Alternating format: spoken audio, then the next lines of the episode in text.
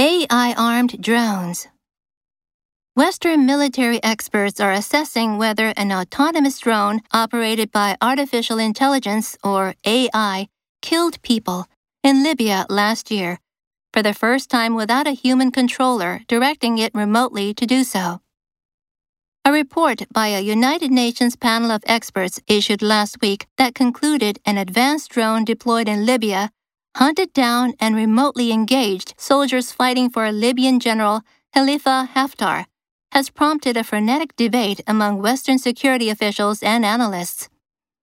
Governments at the United Nations have been debating for months whether a global pact should be agreed on the use of armed drones, autonomous and otherwise, and what restrictions should be placed on them. The UN's Libya report is adding urgency to the debate. Drone advances have a lot of implications regionally and globally, says Zia Merrill of the Britain's Royal United Services Institute, a defense think tank. According to the UN report, Turkish made Kargu 2 lethal autonomous aircraft launched so called swarm attacks, likely on behalf of Libya's government of national accord, against the warlord, Haftar's militias, in March last year, marking the first time AI equipped drones accomplished a successful attack. Remnants of a Kargu 2 were recovered later. Autonomous.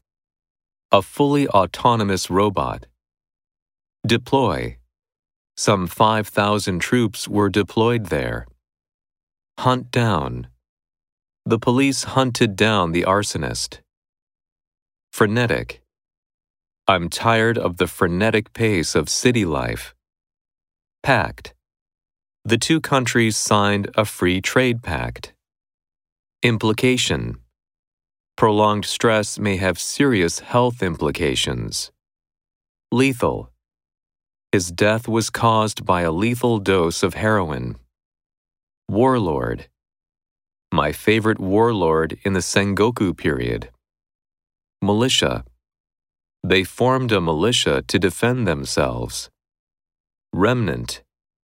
Observe supernova remnants.